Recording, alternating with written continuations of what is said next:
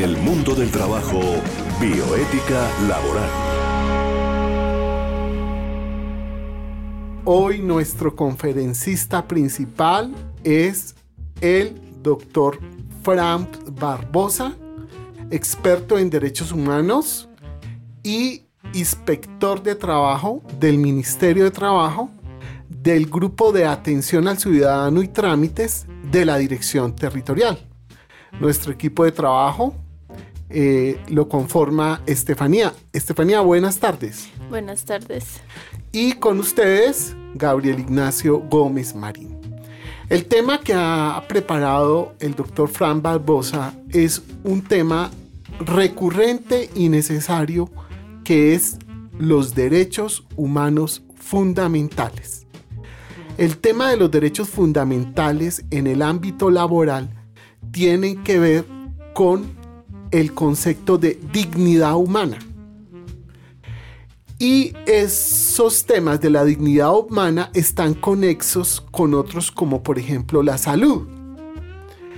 Todo esto también tiene un sistema de protección de esos derechos como es el sistema de derecho colectivo al trabajo. En resumidas cuentas, el derecho colectivo al trabajo es una conquista social que no ha existido siempre, sino fue producto de muchas evoluciones de la comunidad. Desde el siglo pasado empezó como a crearse una necesidad de los trabajadores que era poder organizarse para reclamar sus derechos. Ahí nació el derecho de asociación en 1930 al 40. Surgió la legislación que decía los sindicatos son personería jurídico. El derecho a la huelga hasta, hasta el siglo pasado. Antes no había derecho a la huelga. Antiguamente, hace 200 años, lo que había era un derecho civil, un derecho comercial. los seres humanos, cuando tenían relaciones de trabajo, estaban clasificados por, eh, digámoslo así, como arriendos de personas. Esa era la consideración del Código Civil. La legislación laboral apareció apenas el siglo pasado. Y su desarrollo fue con el derecho de asociación. Ese derecho de asociación, la nueva constitución le dio una gran prominencia porque mm, el artículo 53 de la constitución política dio como los temas básicos que debe tener el estatuto del trabajo y uno de esos eh, temas del Estatuto del Trabajo es precisamente el derecho a la huelga, el derecho a los sindicatos, la incorporación de toda la legislación internacional de la Organización Internacional del Trabajo sobre los derechos humanos laborales y ha permitido a partir de eso un desarrollo social importantísimo. Eso es como el sustrato del derecho humano fundamental basado en la dignidad humana y que se proyecta con el derecho de asociación. Doctor Franz Barbosa, ¿cuál es su labor en el ministerio que tiene que ver con los derechos humanos fundamentales del derecho de asociación? Eh, muy buenas tardes a la audiencia, a la mesa. Definitivamente hablar eh, más allá de los derechos laborales y de las diferentes oportunidades que se han venido componiendo, digo componer en la medida en que han sido una serie de logros que desde la población trabajadora y los empleadores ha dado como lugar el que se logre avanzar en generar unas mejores apuestas en lo que corresponde con la garantía del derecho fundamental al trabajo tal como la Corte Constitucional lo ha venido señalando. Mi labor en el Ministerio del Trabajo, más allá de la autorización del despido por aquellos eh, contratos que de alguna forma el empleador relaciona como que el trabajador o la trabajadora no ha cumplido de una forma adecuada con lo estipulado tanto en el artículo 240 del Código Sustantivo del Trabajo como en los eh, artículos 61 y 62 que son los que dan lugar a las justas causas para su despido, igualmente está relacionado con recibir los diferentes digamos, eh, las diferentes modificaciones y los diferentes eh, aspectos que dentro del ejercicio de la actividad asociativa dan lugar a la composición de lo que hoy en día se denominan las organizaciones sindicales. En tal sentido, las organizaciones sindicales llegan a nuestra eh, dirección territorial con un propósito, brindar toda la herramienta y disponer de todos los mecanismos que contribuyan a que los trabajadores y las trabajadoras, de acuerdo a su buen saber discernir y a su buena manera de desarrollar cada uno de sus compromisos, se permita generar, si a ello hay lugar, el que se presenten no solamente las diferentes modificaciones en sus juntas directivas, las modificaciones y, la reestructuración de sus estatutos, sino también el que podamos recaudar todos aquellos eh, aspectos relacionados justamente con el derecho de asociación, con sus derechos colectivos. Me refiero en particular a que existen una serie de eh, pactos colectivos, de convenciones colectivas del trabajo que necesariamente tienen que ser relacionadas ante el Ministerio del Trabajo para brindarle toda su garantía, toda su validez. Los derechos humanos como parte fundamental se relacionan en relación con eh, el derecho al trabajo desde esa necesidad que los diferentes eh, empleadores se han mostrado en el sentido de garantizar que el derecho de asociación igualmente sea concomitante con la posibilidad de mejorar todas aquellas actividades al interior de sus empresas con un solo y digamos fundamental propósito, que exista una relación equitativa, no solo entre las actividades que se desarrollan por parte de los trabajadores, los beneficios que se deben garantizar a los trabajadores y trabajadoras, sino también en que se brinden las diferentes respuestas que los trabajadores y trabajadoras requieran de los empleadores para efecto de satisfacer y de posibilitar unas mejores relaciones y unos mejores resultados a nivel laboral.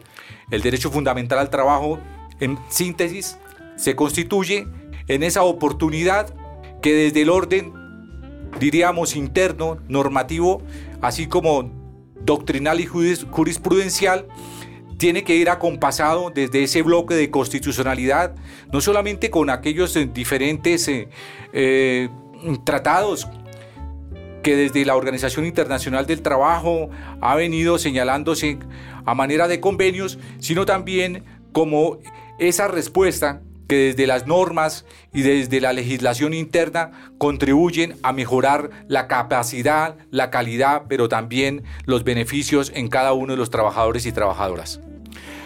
Hay algo que tenemos que reflexionar si estamos hablando de derechos de asociación, de sindicalismo. Es que en Colombia hay muy baja tasa de asociación. Se asocian de 100 trabajadores formalmente se, alcanza a asociar menos del 20%. ¿Por qué?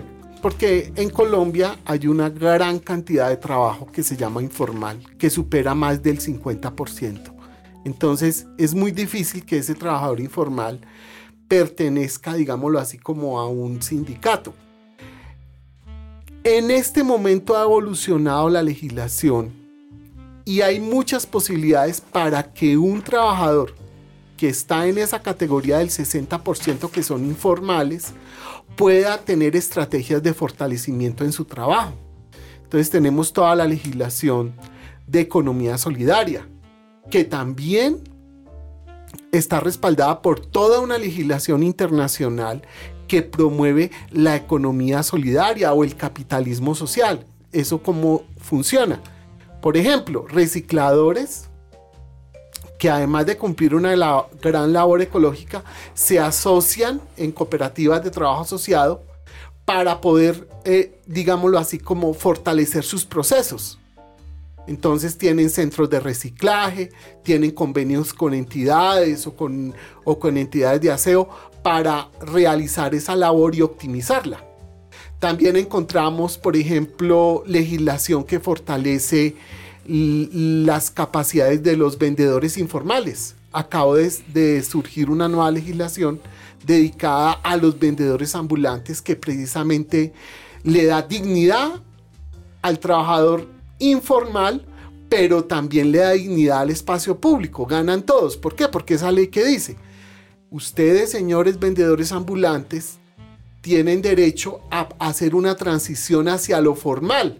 Para eso le vamos a crear un ambiente que empieza por capacitarlos en el SENA. La ley facilita eso, facilita convenios con los alcaldes, porque no se le puede a los vendedores informales, digámoslo así, de manera inmediata limitarlos en su trabajo informal. Hay que decirle, ayudando a hacer una transacción, transición hacia lo formal.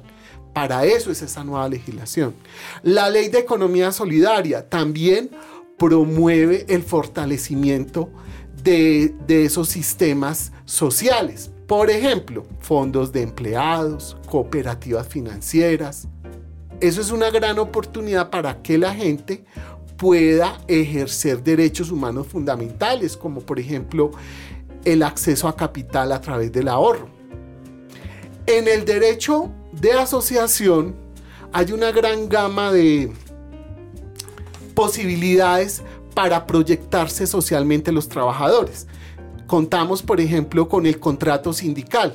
Un sindicato en este momento está facultado para hacer intermediación laboral con una empresa a través de un contrato sindical. Eso es una gran oportunidad para fortalecer las organizaciones sindicales. Es cierto que como en toda institución social o jurídica, pues pueden haber abusos hay abusos, sí. Se habla, por ejemplo, de los carruseles sindicales, o sea, en una misma entidad, 60, 80 sindicatos que obstaculizan, digámoslo así, buena interlocución con el empleador. Pero no es la generalidad. Lo importante y lo valioso del sindicalismo es que ya el trabajador no tiene que ir solito a hacerle reclamos o a presentarle peticiones al empleador, sino que ya tiene un grupo especializado que va a servir de puente, de intermediario, y así se mejora el diálogo social. Entonces, esas son cosas muy bonitas del derecho de asociación que prestan un servicio social necesario. Como les decía, el sindicalismo no ha existido siempre. Es una conquista social y son espacios especiales para que la sociedad dialogue entonces, la misma ley le da esos, esos sistemas. Por ejemplo, todos los años las organizaciones de trabajadores organizan sus ideas en torno al salario, en torno a las demandas sociales y, y se sientan con el Estado y los empresarios a concertar, por ejemplo, el salario mínimo. Esas son situaciones muy importantes. Por ejemplo, no todo lo que piensan los sindicatos o piden los sindicatos se puede dar por cuestiones económicas, pero para eso la ley prevé unos, digámoslo así, como procedimientos o protocolos para que esos sindicatos interlocuten con los empleadores. El papel del ministerio, ¿qué es? Un filtro. Un filtro institucional que le dice a los sindicatos, no, directamente usted no puede llegar a la huelga aquí hay un, formalismo. Y eso es el tipo de trabajo que hacen los inspectores de trabajo, son la policía de trabajo. Por ejemplo, decirle a, a la empresa, mire, aquí los trabajadores presentaron un, un pliego de peticiones, por favor atiéndalos. ¿Para qué? Para que se pueda negociar. Eso es lo que hace el ministerio, ser la garantía del cumplimiento de la ley y los formalismos para que no haya ni abusos de los empleadores ni abusos de los sindicatos. Esa es la labor del doctor Franz, ser un garante de los derechos humanos eh, laborales en cuanto al derecho de asociación.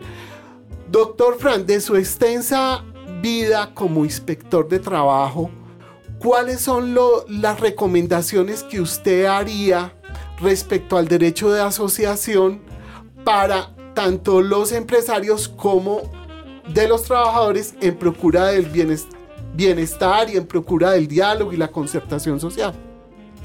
Bueno, definitivamente eh, cuando se trata de garantizar y de generar unos mejores mecanismos que contribuyan no solamente a la estabilidad laboral del trabajador, sino también a, mejorar esa condición y esa capacidad que en materia de asociación contribuya a una mejora de todo el estamento, de toda la empresa, digamos, que la operación como tal no vaya a sufrir como unas mayores, eh, eh, diríamos,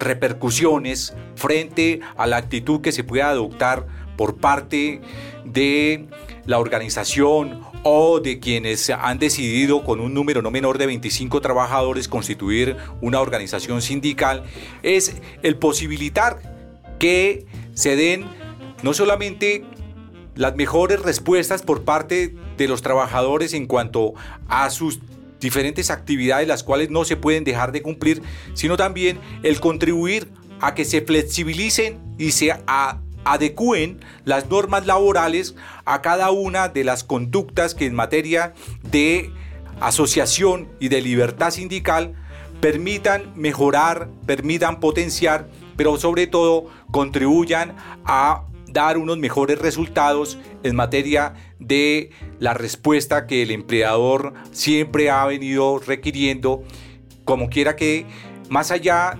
de el posibilitar como unos mejores resultados, lo que hoy en día se está propendiendo es a que el trabajador como tal también cuente con unas mejores respuestas por parte del empleador, con unas mayores garantías, pero por sobre todo con una respuesta eficaz que le permita desarrollar cada una de sus actividades sin que ponga en riesgo no solamente su integridad, sino también el desarrollo de las actividades a nivel empresarial.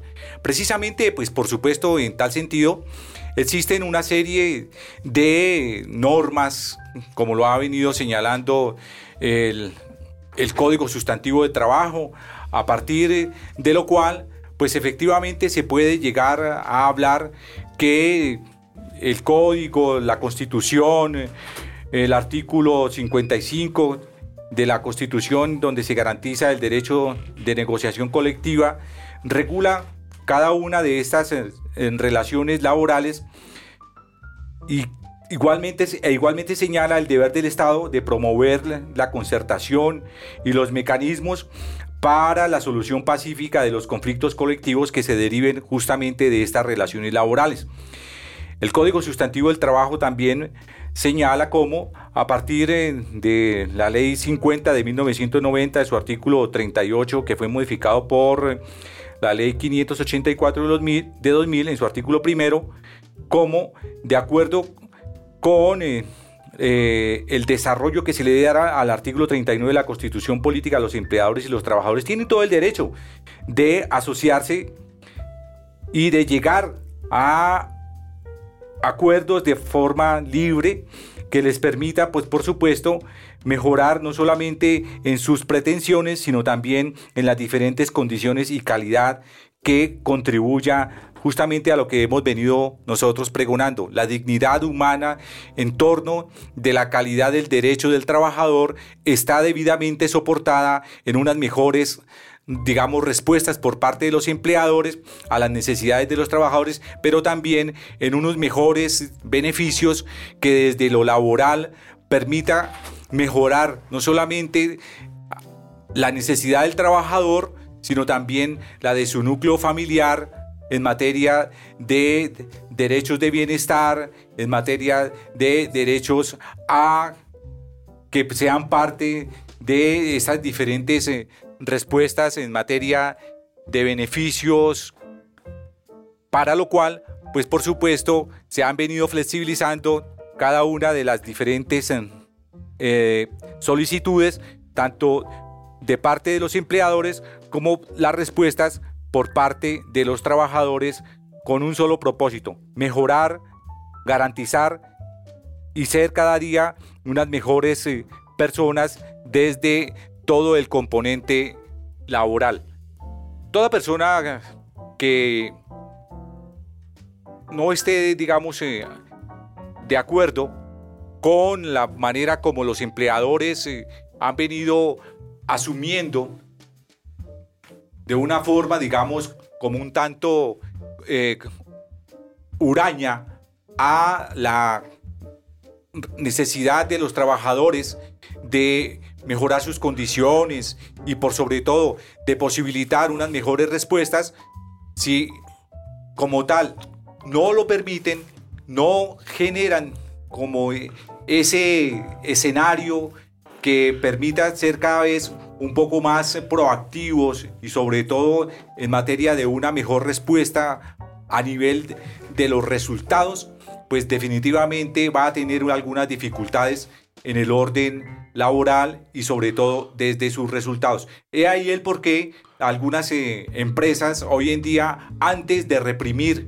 el que se constituyan organizaciones eh, sindicales, han venido generando mecanismos para que los trabajadores efectivamente asciendan a ese plano de lo colectivo y dejen de lado, digamos, como esas pretensiones de orden individual. Situación que les ha permitido generar organizaciones sociales, llámense sindicatos de primero, segundo, tercer grado, con lo cual, pues necesariamente los trabajadores y sus representantes se sientan a negociar, tal como lo señalaba Gabriel, sus diferentes pliegos de, digamos, de peticiones respetuosas o en el caso de eh, otras eh, organizaciones eh, del trabajo a partir de la generación de sus diferentes convenciones del trabajo.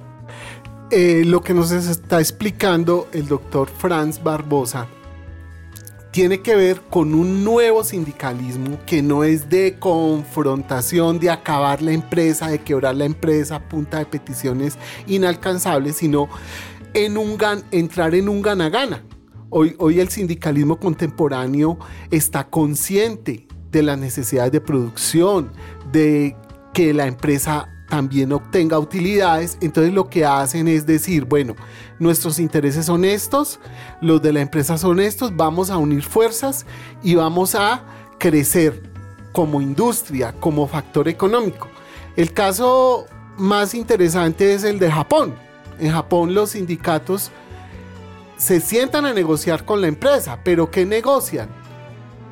A partir de una productividad nos repartimos utilidades. ¿Qué quiere decir eso? Que primero la empresa tenga utilidades y luego se las reparten entre el sindicato y la empresa. Entonces, ahí es un compromiso de la organización sindical porque se mejore la calidad, se mejore la productividad, porque haya sostenibilidad eh, en cuanto a generación de riqueza. Son temas muy interesantísimos que tienen que ver con los debates que hay hoy en día sobre las horas laborales. ¿Vale la pena trabajar tantas horas laborales? Estefanía nos tiene unos comentarios sobre la reforma a las horas laborales y sobre cuánto trabajan los, los empleados colombianos. El tema de las horas de trabajo es interesante mirarlo en el sentido que es más importante la vida que el trabajo. Desgraciadamente a los trabajadores se les va mucho tiempo yendo a su lugar de trabajo.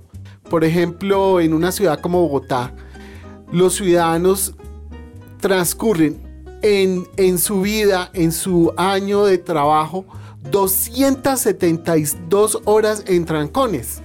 Mucha gente, gran parte de sus horas de vida se la pasa yendo al trabajo, volviendo al trabajo y al final no queda tiempo para estar con su familia, para el ocio, para la lúdica, para el descanso. La tendencia en estos momentos es a raíz de toda esta cultura digital que desgraciadamente solo, llega a los trabajadores urbanos porque debería ir a los rurales y a los informales, pero bueno, llega por lo menos la tendencia digital a los trabajadores formales, es nuevas formas de trabajo como el teletrabajo. El teletrabajo lo que hace es darle la oportunidad a la persona de estar en un sitio distinto a, al centro productivo y desde allí producir. Entonces esto es muy interesante porque se ahorra tiempo de desplazamiento y tiene unos valores agregados como por ejemplo estar más cerca con su familia sin descuidar la productividad porque lo interesante es que la reglamentación del, del teletrabajo explica y dice cómo es que tiene que ser esa relación para que sea productiva la empresa y también proporcione bienestar al trabajador. Estamos hablando de que en Colombia hay demasiadas horas laborales trabajando. No debería ser así, porque como lo, acabamos de escuchar, si logramos más tiempo para que la persona genere bienestar, inclusive podría ser más productivo. Eso va en contravía de, de, una cultura de muchos empleadores que es que tienen que ver a la persona sentado en un escritorio. Si no lo ven ahí, creen que no está trabajando y resulta que con todo lo que viene en la sociedad digital, eso es lo menos importante. Lo importante es que la persona produzca, pero esos procesos culturales del trabajo van muy lentos y la idea es que tengamos conciencia, tanto los trabajadores como los empleadores, de nuevas formas de relacionarnos laboralmente gracias a la tecnociencia. Esto es en cuanto a horas de trabajo. Ahora hablando de qué aporte hace el sindicalismo, el derecho de asociación, la libertad sindical para los bienestar de los trabajadores es precisamente horas de trabajo. En algunas peticiones se incluye en la, en la negociación, por ejemplo, dar horas laborales dentro de la franja o de la jornada ordinaria para la recreación, para la capacitación para la lúdica y eso es válido y, llegan a hacerse negociaciones y se reconoce ese derecho y se eleva ley de la empresa gracias a las peticiones laborales de los sindicatos. Entonces sí, sí, sí nos damos cuenta que el derecho a asociación es muy importante para el logro de los derechos sociales de los trabajadores, entre ellos el ocio, el descanso y la realización familiar. En el mundo del trabajo, lo que nuestra constitución quiere. Lo que nuestra constitución quiere es la vida y su conservación, inclusive más importante que otros valores como el trabajo. En ese orden de ideas, ya se está planteando y el doctor Franz nos va, a explicar en qué consiste esa nueva manera de relacionarse con las unidades de producción donde el bienestar ya no es secundario, sino que es un mejoramiento para que inclusive haya más productividad, porque las personas producen más, más si están bien. Eso es como cambiar una obsesión que hay por parte de una cultura antigua que era primero la producción, la producción, la producción. No, ahora no, ahora primero bienestar para producir más. Esto no lo explica el doctor Fran Barbosa desde su óptica de experto en derechos humanos. Eh, bueno, si bien es cierto, las grandes transformaciones a las cuales se tiene que dar hoy un salto muy importante a nivel eh, empresarial, están eh, soportadas en unos cambios que vayan eh, a dar no solamente crecimiento a la sociedad, sino que también deben brindar una mejor calidad de vida y de salud mental a los trabajadores y por supuesto como personas eh, con una capacidad importante de producir. La tendencia hoy en día, como tú lo señalabas, Gabriel, de los empleadores, empieza a enfocarse en fortalecer acciones de responsabilidad social empresarial, dentro de la propia organización para potenciar el desarrollo de sus colaboradores y de paso aumentando el bienestar familiar lo cual permite incidir en la productividad, así como generar un mayor compromiso como un instrumento, digamos, en materia de salario emocional a lo que tú hacías referencia. La OCDE, la Organización para la Cooperación y el Desarrollo, ha señalado que las empresas deben enfocarse en construir políticas organizacionales de responsabilidad familiar y corporativa para lograr el equilibrio entre los diferentes ámbitos de la vida del trabajador. En síntesis, las políticas de bienestar en las empresas necesariamente tendrán que enfocarse en atender primero las necesidades de sus trabajadores como seres humanos de autorrealización. ¿Esto qué significa?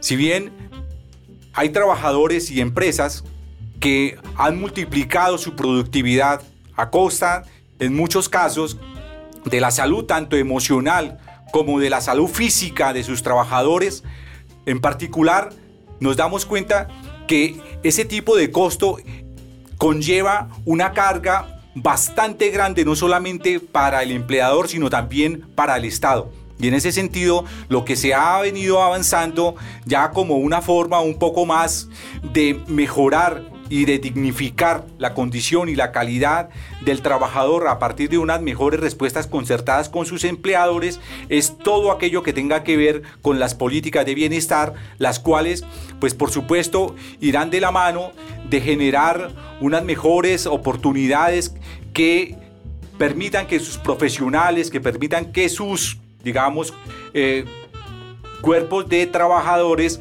enfoquen sus esfuerzos más allá del trabajo físico, más allá de su trabajo, digamos, intelectual, a brindar también respuestas que contribuyan a mejorar todo su ámbito, digamos, individual, su ámbito cognitivo, pero también su ámbito familiar y de aquellos que lo rodean para hacer del ejercicio del el desarrollo del derecho laboral más que, digamos, una obligación, una responsabilidad o una respuesta netamente económica, ir hacia la oportunidad y la necesidad de mejorar las condiciones y calidad de vida de los trabajadores. Eso es lo que en síntesis, digamos, se ha venido dando en cada una de las empresas a partir del compromiso que se tiene que dar por parte de los diferentes grupos en materia de talento humano. Sí, y mira que la constitución antigua, la de 1886, que fue reemplazada por la de 1991, eh, refería al trabajo como una obligación. Y con la constitución de 1991 dice, el trabajo es un privilegio, pero no es una obligación, es un derecho. ¿Y cómo debe ser ese derecho al trabajo?